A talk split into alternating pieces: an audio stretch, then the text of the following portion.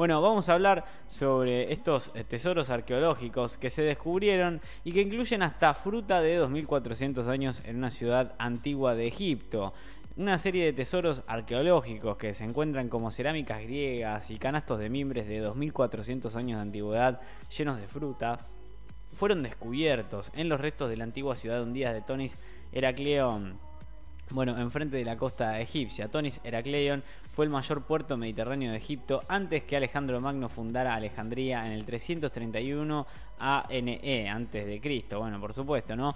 El equipo del Instituto Europeo de Arqueología Subacuática, dirigido por el arqueólogo marino francés Frank Godio, lleva años estudiando la zona, por supuesto, y la misión de 2021 estaba siendo llevada a cabo en estrecha colaboración con el Ministerio de Turismo y Antigüedades de Egipto y reveló resultados extremadamente interesantes, ¿no? En el yacimiento de Tonis Heracleion, en la bahía de Abukir, dijo así, por lo menos en un comunicado del mes pasado, el Instituto Europeo de Arqueología Subacuática, ¿no? Bueno, a lo largo del canal de entrada noroeste con la ciudad sumergida, el equipo encontró los restos de un gran túmulo, una zona funeraria griega.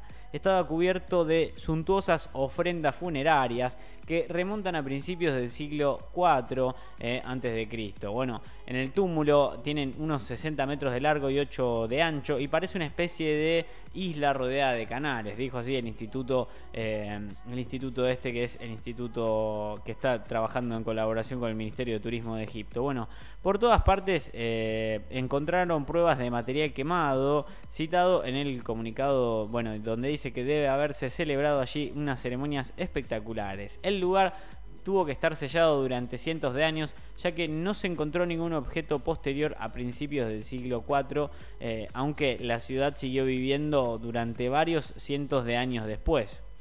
Bueno, los, bloques del destruido templo de Amón en Tonis Heracleón cayeron sobre una galera que estaba amarrada al lado y se hundieron, por supuesto. Bueno, hay una foto de Christoph Gerick que es la que estábamos viendo anteriormente con el buzo fijándose qué estaba pasando en ese escalón, ¿no?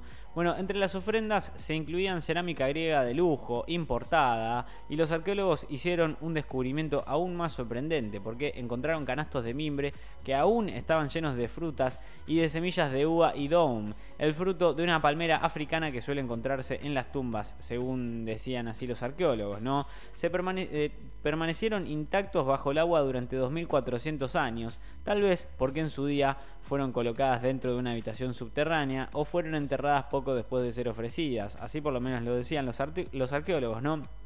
El descubrimiento lo que hace es mostrar maravillosamente la presencia de mercaderes y mercenarios griegos que vivían en Tonis Heracleion, en la ciudad que controlaba la entrada de Egipto en la desembocadura de la rama canópica del Nilo.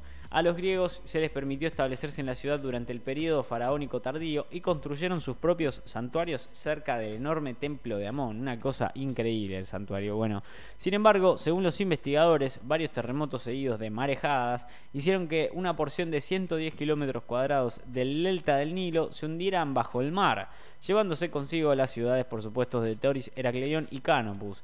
Por lo menos así lo dijeron los arqueólogos que redescubrieron Toris, Heracleion y en 2000 y Canopus en 1999, ¿no? Así por lo menos se habla. Durante la misión de 2021, en otra zona de la ciudad, Godio y su equipo encontraron sumergida bajo las aguas una galera po, eh, así eh, dice la palabra, que se hundió tras eh, ser golpeada por enormes bloques del templo de Amón, según lo que dicen así el equipo de arqueólogos. La galera estaba amarrada en el canal que corría a lo largo de la cara sur del templo cuando el edificio fue construido, eh, fue destruido también, digo, durante un cataclismo en el siglo II a.C.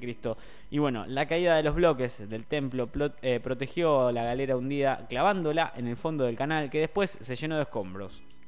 Los arqueólogos pudieron detectar la galera utilizando un prototipo de perfilador de fondo de última generación, así por lo menos lo decían, esta avanzada tecnología es capaz de determinar las profundidades físicas del fondo marino y definir la información geológica a pocos metros de profundidad.